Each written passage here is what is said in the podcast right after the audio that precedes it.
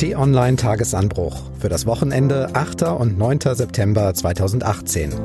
Diesmal mit den Folgen von Chemnitz und einer wilden Woche in Washington.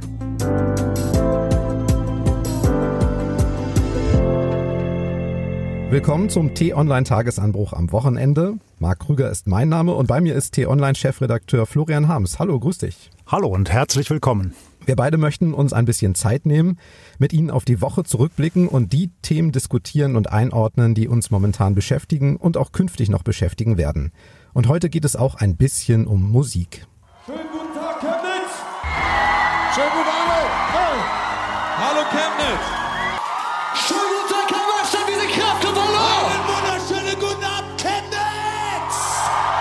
Da ist wirklich viel los gewesen in der Stadt, in Chemnitz, in Sachsen. Erst wird ein 35-jähriger Mann auf dem Stadtfest niedergestochen, mutmaßlich von Asylbewerbern. Und dann gibt es einen riesigen Gefühlsmix. Trauer natürlich, Entsetzen, Wut und Hass, Fremdenfeindlichkeit, aber eben auch eine Gegenbewegung dazu. Und diese Gegenbewegung hat sich am Montag zu einem kleinen Festival in Chemnitz getroffen und sie haben mal durchgezählt.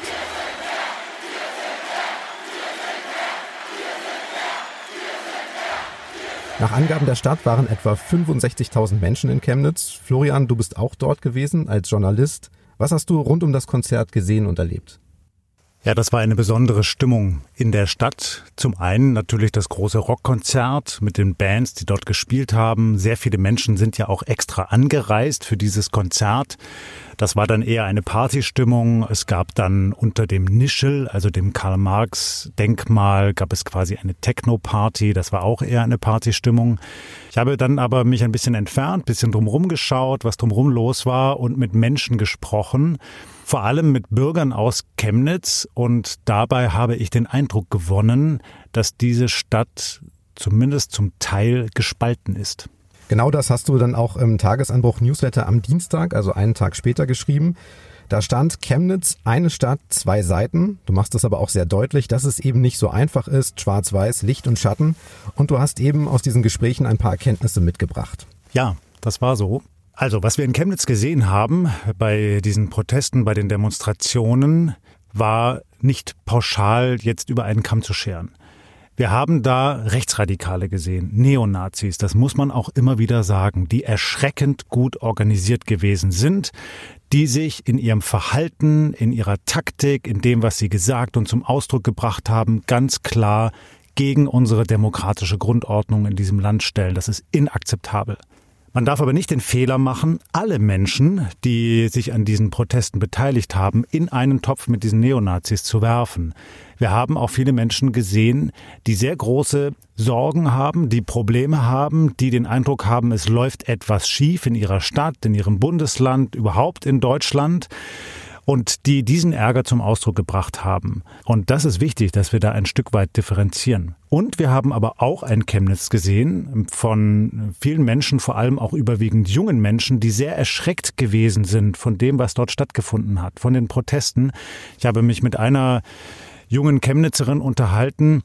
Das war sehr eindrücklich, weil sie gesagt hat, sie hat ihre Stadt nicht wiedererkannt.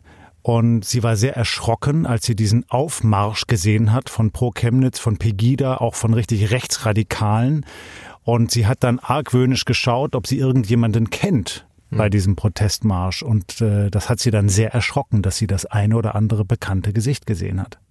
Und diese Gegenbewegung mit Konzert, die hat sie dann wieder ein bisschen mit der Stadt, mit ihrer Stadt Chemnitz versöhnt? Die hat sie ein Stück weit versöhnt. Wobei man dazu natürlich auch sagen muss, manche hatten auch so ein bisschen ein mulmiges Gefühl, na was passiert denn, wenn das Konzert dann irgendwann zu Ende ist? Wenn alle Angereisten dann irgendwann wieder weg sind und der Alltag wieder einkehrt in dieser Stadt, dann sind die Probleme ja nicht weg. Dann hat man vielleicht ein Zeichen gesetzt für Toleranz, für Weltoffenheit, für ein anständiges Miteinander. Aber dadurch äh, ist ja nichts grundlegend geklärt. Aber auch an diesem Zeichen, was da gesetzt wurde, gab es Kritik. Ich habe das mal rausgesucht. Nutzer Manfred Krüger schreibt, dieses Konzert ist kein gutes Zeichen für ein Zusammenwachsen bzw. aufeinander zugehen. Es war eher geeignet, die Spaltung zu vertiefen. Wer gegen den Hass singen will und dann nichts als Hass auf die Menschen loslässt, scheint mir wenig vertrauenswürdig. Ich sehe das etwas anders. Ich glaube nicht und hatte nicht den Eindruck, dass durch das Konzert der Hass geschürt worden ist. Ich kann aber verstehen, wenn Menschen, die ein sehr großes Unwohlsein haben und eine sehr tief sitzende Kritik an den Zuständen in ihrer Stadt, in ihrem Bundesland, in Deutschland, insbesondere zum Beispiel an der Migrationspolitik, wenn die den Eindruck haben, ja, durch so ein Konzert ist jetzt ja nichts gelöst. Ne? Und dann spielten da Bands, an denen zum Teil auch Kritik geübt worden ist, wegen der Texte, die sie in der Vergangenheit mal formuliert haben. Und äh, ich habe schon auch mit Menschen gesprochen im Umfeld des Konzertes, die das abgelehnt haben und gesagt haben, nee, auch das ist nicht mein Chemnitz und äh, hier wird nichts gelöst. Was dieser Tage auch immer dazu gehört, ist Medienkritik. Auch der sächsische Ministerpräsident Michael Kretschmer steigt da ein, sogar in einer Regierungserklärung. Hören wir mal rein. Es gab keinen Mob, es gab keine Hetzjagd, es gab kein Pogrom in Chemnitz. Das sind Worte, die das, was dort passiert sind, nicht richtig beschreiben. Ja, ähm, was jetzt begonnen hat, ist die Deutungshoheit, der Kampf um die Deutungshoheit, was dort geschehen ist in Chemnitz. Und was mich daran stört, ist, dass diese Debatte schon wieder sehr abstrakt ist. Da sitzen Menschen in Staatskanzleien, vielleicht im Kanzleramt, im Bundestag und reden darüber, was da in Chemnitz los ist. Aber viel zu wenige Spitzenpolitiker sind wirklich nach Chemnitz gefahren, um sich das selbst anzusehen und mit den Menschen zu reden. Ministerpräsident Kretschmer ist eine Ausnahme. Das finde ich sehr gut, dass er das gemacht hat. Er hatte ja dieses äh, Bürgergespräch gleich kurz nach den Protesten, nach den Krawallen. Das war zwar vorher schon angesetzt, aber er hat es dann eben wirklich wahrgenommen. Er hat sich der Diskussion gestellt. Im Unterschied zum Beispiel zu den allermeisten Bundesministern, da ist nur eine hingefahren. Die Kanzlerin war auch nicht da, sondern die reden jetzt alle darüber, was passiert ist. Und ich glaube, dass viele den Bürger den Eindruck haben, das ist schon wieder eine abgehobene Debatte. Zu Herrn Kretschmer. Ja, ich glaube, er hat einen wunden Punkt getroffen. Viele Medien haben zu scharf formuliert. Stimmt, wir sollten vorsichtig sein. Auf der anderen Seite sollten wir jetzt auch um Gottes Willen nicht den Fehler machen, zu verharmlosen, was dort passiert ist. Ich habe in einem Tagesanbruch geschrieben, ich bleibe dabei, dass wir da einen Mob gesehen haben. Und wer die Videos gesehen hat von den Rechtsradikalen, von den Neonazis, die durch die Straßen patrouillieren mit Hitlerparolen, dann kann ich nur sagen, das war ein Mob. Jemand ist neu in der Medienkritik und ist darauf eingestiegen mit einer sehr klaren Ansicht. Das ist der Präsident des Bundesamtes für Verfassungsschutz, Hans-Georg Maaßen. Der sagte der Bild, die Skepsis gegenüber den Medienberichten zu rechtsextremistischen Hetzjagden in Chemnitz wird von mir geteilt. Das Problem ist, dass er ja keine Beweise dafür vorlegt und nach der Definition ist er ja ein Geheimdienstchef, der mehr Informationen haben sollte. Ja, und das ist natürlich problematisch. Um vielleicht das, was ich gerade gesagt habe, noch zu präzisieren. Ich meine mit Mob nicht alle Menschen, die in Chemnitz auf die Straßen gegangen sind, um Gottes Willen. Ja, wie gerade geschildert, da waren Rechtsradikale, da waren aber auch Bürger, die nicht rechtsextremes Gedankengut hegen und die sich dagegen verwehren, äh, da in einen Topf geworfen zu werden. Mit dem Mob meine ich die Extremisten. So, und jetzt kommt Herr Maaßen und äh, sagt etwas dazu, und deutet an, dass dieses Video, was wir gesehen haben von der geschilderten Szene, vielleicht irgendwie auch verdächtig ist, dass da irgendwas nicht stimmt, aber er sagt nicht mehr dazu. Das ist in meinen Augen im höchsten Maße unverantwortlich. Das kann der Mensch nicht machen.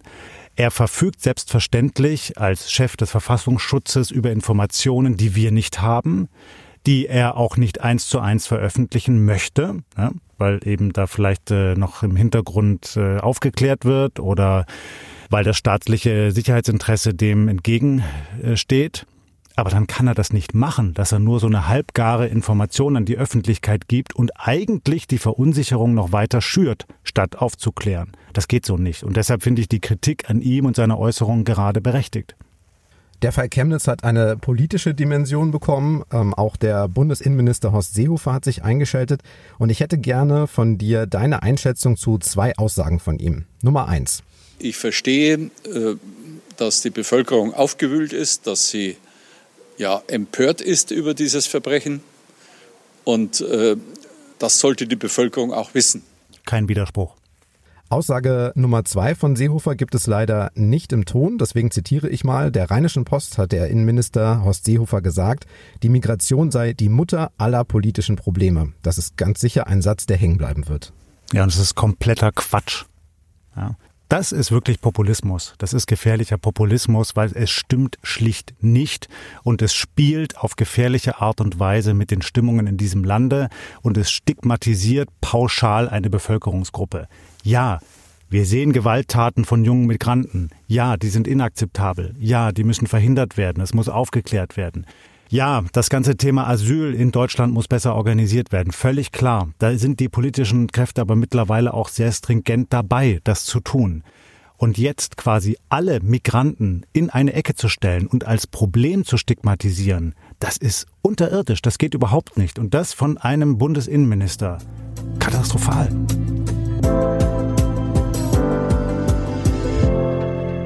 Und dann war da noch einiges los in der US-Hauptstadt. Hello, Bob. President Trump, how are you? How are you? How are you doing? Okay. Real well. I'm turning Zwei Männer telefonieren. Der eine ist US-Präsident, der andere von Beruf Reporterlegende. Bob Woodward ist weltweit bekannt, seitdem seine Recherchen mit dazu geführt haben, dass 1974 der damalige Präsident Richard Nixon zurückgetreten ist. Stichwort Watergate. Bob Woodward schreibt immer noch, auch wie damals, ab und zu für die Washington Post, aber er schreibt eben auch Bücher und das sehr gerne über US-Präsidenten. Jetzt auch über Trump. Das Buch kommt kommende Woche in den USA heraus und heißt Fear, also Angst. Und damit zurück zum Telefonat. Woodward hat für das Buch mit sehr vielen Mitarbeitern von Trump gesprochen und mit Menschen aus seinem Umfeld, hat nach eigenen Angaben hunderte Stunden Interviews aufgezeichnet. Aber der Präsident selbst war für Woodward nicht zu sprechen, obwohl er immer wieder bei Trumps engsten Mitarbeitern nachgefragt hat. Und deshalb telefonieren sie jetzt, nachdem das Buch fertig ist. Trump sagt, er hätte gern mit Woodward gesprochen, aber niemand habe ihm Bescheid gegeben. Somehow it didn't get to you or It's really too bad because nobody told me about it, and I would have loved to have spoken to you. You know, I'm very open. Florian, ein weiteres Enthüllungsbuch über Trump und wieder stehen vermutlich Dinge drin, die man eigentlich nicht für möglich hält in einer so wichtigen Institution wie dem Weißen Haus. Ist es gut oder schlecht, dass es diese Bücher gibt? Es ist gut im Sinne der Aufklärung, damit die Bürger in den Vereinigten Staaten, aber auch wir, die wir weltweit von amerikanischer Politik betroffen sind, uns ein Bild davon machen können, was dort passiert im Umfeld des tatsächlich immer noch mächtigsten Mannes der Welt. Aber wenn man sich dann anschaut, was da passiert, kann man natürlich nur die Hände über dem Kopf zusammenschlagen. Übrigens äh, finde ich diese eine Stelle interessant, in der Trump den Journalisten Woodward lobt, weil der immer I'm sehr fair gewesen sei. Okay, jetzt gehen wir mal davon aus, dass die Berater Trump wirklich nichts gesagt haben von den Interviewanfragen für das Buch. Vielleicht ja auch, um ihn zu schützen oder aus Taktik, denn eigentlich ist es doch so, wenn Trump mitmacht und die Fragen beantwortet, dann kann er das Buch doch hinterher gar nicht mehr angreifen, egal was drinsteht. Ja, so wäre das eigentlich in der Theorie, aber wir haben ja bei diesem Menschen, bei diesem US-Präsidenten vielfach gesehen, dass er sich selbst widerspricht, dass er Dinge äh, den anderen Menschen im Mund herumdreht, dass er Dinge behauptet, die schlicht nicht stimmen. Also er legt Ereignisse immer so aus, dass sie seinem Weltbild entsprechen und äh, seiner politischen Linie irgendwie folgen. Aber das eigentliche Problem ist ja noch viel größer. Wir haben hier am Amtssitz des mächtigsten Menschen der Welt de facto einen Kampf. Ja, sind ja schon erste Auszüge aus dem Buch bekannt geworden, aber auch jetzt das Leak. Es ist ja noch ein zweites Dokument veröffentlicht worden, quasi eine Stellungnahme eines Mitarbeiters des Weißen Hauses in der New York Times. Und daraus lernen wir einfach, dass im Weißen Haus, dass es da drunter und drüber geht, dass es da offenkundig Menschen gibt, die versuchen, die Politik des Präsidenten, die sie für falsch halten, zu entschärfen, zu behindern, dass da verschiedene Lager miteinander im Wettstreit liegen, dass man sich jeden Tag aufs Übelste gegenseitig beschimpft, das reinste Chaos. Ja, du hast es angesprochen, da kam dann noch die New York Times um die Ecke, die hat einen Gastbeitrag veröffentlicht von einem anonymen, hochrangigen Mitarbeiter der Regierung. Darin steht, ähm, dass es eine, eine Widerstandsbewegung innerhalb der Regierung, auch innerhalb des Weißen Hauses geben soll. Mitarbeiter, die die Anweisungen von Präsident Trump manchmal nicht befolgen, die Papiere von seinem Schreibtisch nehmen, damit er Dinge nicht unterschreiben und damit auch Schaden anrichten kann, muss man sich mal vorstellen. Frage an den Chefredakteur. Solche Dinge veröffentlichen und dann den Namen nicht nennen, ist das okay? Ja, das kommt ganz stark drauf an. Eigentlich würde man ja sagen, man muss transparent mit seinem Namen für etwas einstehen. Aber bei einem Whistleblower, hier geht es ja darum, ähm, ist das schon differenzierter. Wenn das große Anliegen sehr viel größer ist und wichtiger ist als der Name der Person, des einzelnen Beamten oder der Beamtin, der Mitarbeiterin, des Mitarbeiters, dann ist das schon gerechtfertigt. Und so arbeiten wir Journalisten ja auch. Wir könnten nicht aufdecken, was schief läuft in der Welt, den Mächtigen auf die Finger klopfen, wenn wir immer transparent alle unsere Quellen nennen müssten. Wir müssen eben auch recherchieren, im Hintergrund hereinhorchen, um uns dann ein Bild machen zu können. Das ist Teil von Journalismus heute. Und funktioniert hat's auch. Der Artikel wurde millionenfach geklickt, hat die New York Times jetzt auch transparent gemacht. Schlägt also Wellen. Ich habe mal unseren USA-Korrespondenten Fabian Reinbold gefragt, wie er die Lage von Trump so einschätzt. Und Fabian spricht jetzt von einer wirklich wilden Woche, die nun zu Ende geht. Der Höhepunkt war tatsächlich dieser bemerkenswerte anonyme Essay in der New York Times. Im Kern war das alles eigentlich gar nicht neu. Also es gab schon immer diese Stimmen oder es gab schon immer Szenen, von denen wir wussten, dass Berater dort Präsident Trump abgebracht haben von seinen Impulsen. Aber aus dem Innern der Regierung hat noch niemand so ein deutliches und so ein vernichtendes Bild von der Präsidentschaft gemalt. Deshalb hat dieser Text hier solche Schockwellen in Washington ausgelöst ähm, und er wirft natürlich ein sehr schlechtes Licht auf einen Präsidenten, der gar keine Kontrolle mehr über seine Regierungspolitik zu haben scheint. So etwas trifft Trump natürlich, so etwas trifft sein Ego. Und von daher ist es gut möglich, dass er deswegen noch weniger auf seine Berater in Zukunft hören wird und dass er vielleicht bald ein Exempel statuiert, um zu zeigen, dass er hier die Zügel noch in der Hand hat. Ja, also das kann ich nur unterstreichen und Fabian kennt natürlich die Szene vor Ort viel, viel besser, als wir es von hier aus beurteilen können. Äh, mir leuchtet das absolut ein, was er dort beschreibt. Ähm, so würde ich auch diesen Menschen, diesen schillernden Menschen Trump verstehen, der häufig auch impulsiv entscheidet. So hatte das schon als Geschäftsmann getan und so hatte das jetzt eben auch im politischen Amt getan. Das ist gefährlich. Das ist wirklich gefährlich, weil wir uns eben nicht darauf verlassen können, dass er immer die sorgfältig abgewogenste Entscheidung trifft. Und zwar nicht nur in der Politik innerhalb Amerikas, sondern auch weltweit. Können wir dann aber vielleicht ein bisschen entspannter sein, wenn wir jetzt wissen, dass da Mitarbeiter um Herrn Trump rum sind, die ein bisschen drauf gucken, was er macht und die vielleicht auch im entscheidenden Moment versuchen, Schaden abzuwenden? Ja, auf der anderen Seite, Chaos in einem Regierungsbetrieb ist nie gut, weil man sich eben nicht darauf verlassen kann, was passiert. Es kann ja auch sein, dass jetzt im nächsten Moment ein anderes Lager, das äh, dann eher eine radikale Linie vertritt, die Oberhand gewinnt. Ja? Wenn Menschen ihm von seinem Schreibtisch Papiere wegnehmen können, dann können andere ja auch Papiere drauflegen. Exakt, genau. Ja. ja, das ist echt ein Problem. Dieser Mann ist nicht berechenbar und seine Politik ist nicht berechenbar. Und sowas hat es in der amerikanischen Geschichte, zumindest in den letzten Jahrzehnten, nicht gegeben. Das ist beispiellos und gefährlich. Florian, vielleicht noch eins. Du bist jetzt ein Jahr Chefredakteur bei T-Online. Wenn du möchtest, nimm doch unsere Hörer kurz mit auf deine Reise und gib ein kurzes Zwischenfazit. Wo steht die Redaktion? Bist du zufrieden? Darüber könnte ich jetzt stundenlang reden, aber dann würde ich wahrscheinlich die Geduld unserer Hörerinnen und Hörer überstrapazieren. Ich bin sehr, sehr zufrieden. Es macht eine große, große Freude, mit dieser Redaktion zusammenzuarbeiten. Hier in Berlin Mitte, in der Torstraße, in der Nähe des Rosa-Luxemburg-Platzes. Dort sitzen wir mit einer Redaktion mit inzwischen 72 Redakteurinnen und Redakteuren und noch äh, freien Mitarbeitern. Und der Redaktionsaufbau hier, wir sind seit gut einem Jahr jetzt hier in diesem Newsroom, der ist jetzt weitgehend abgeschlossen. Es sind alle Stellen besetzt, alle Arbeitsprozesse definiert. Wir haben uns redaktionelle Prinzipien gegeben, nach denen wir arbeiten. Wir hatten hier zum Beispiel mal über das Prinzip gesprochen, dass wir strikt trennen zwischen neutralen Berichten auf der einen Seite und Meinungsberichten auf der anderen Seite. Und all das zu sehen, wie es jetzt vorangeht oder dass wir eben jetzt auch einen Audiotagesanbruch am Wochenende haben, das ist für mich eine große Freude. Die noch größere Freude ist aber die Bestätigung unserer Leserinnen und Leser und Hörerinnen und Hörer. Ich bekomme mittlerweile täglich Feedback per Mail, in unseren Foren, in den sozialen Medien. Da ist durchaus auch Kritik dabei, aber überwiegend ist es Anerkennung und Lob und das ist großartig, dass die Menschen uns dort begleiten auf dem Weg zu unserem Ziel, T-Online zur führenden digitalen Medienmarke in Deutschland zu machen. Deshalb auch ein herzliches Dankeschön an Sie alle, die Sie jetzt zuhören. Gut, dann noch der Blick in die nahe Zukunft. Was gibt es für spannende Themen in der kommenden Woche, Florian? Was steht an bei T-Online? Also ich habe mir mal vier Themen heute rausgesucht, in aller Kürze. Am Montag gibt es ein interessantes Verfahren in Braunschweig. Dort findet der Auftakt statt zu dem Kapitalanleger-Musterverfahren gegen VW, gegen Volkswagen. Hintergrund ist ja der Abgasskandal. Viele Autobesitzer haben sich zusammengetan und verklagen gemeinsam VW auf Entschädigung. Da geht jetzt eben das Verfahren los. Am Dienstag wird in Russland, in Sibirien, das größte Militärmanöver seit dem Kalten Krieg beginnen. 300.000 Soldaten sind beteiligt, unter anderem auch aus China und der Mongolei. Das werden wir uns genauer ansehen, was da los ist. Am Mittwoch werden wir eine Rede hören von EU-Kommissionspräsident Juncker.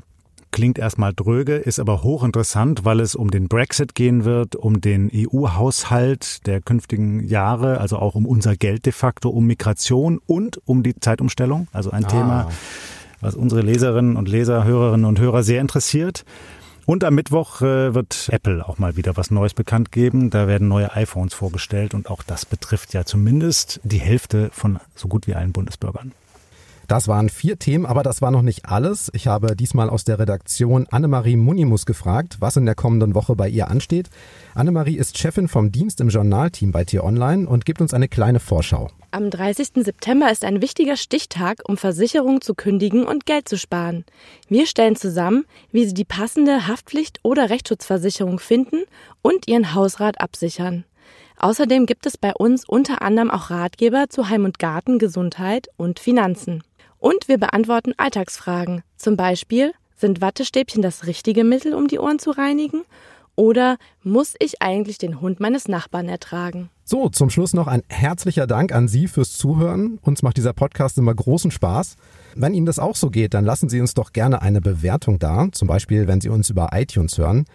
Alle Tagesanbruchfolgen gibt's aber auch als Abo bei Spotify, bei Deezer, bei T-Online natürlich zum Anhören, auf Amazon Echo und Google Home. Immer um kurz nach 6 Uhr am Morgen ist für Sie alles fertig zum Start in den Tag. Und wenn Sie Post von Florian Harms bekommen möchten, das geht auch, dann abonnieren Sie den Tagesanbruch Newsletter per E-Mail. Tschüss und bis zum nächsten Mal. Tschüss und bleiben Sie uns treu.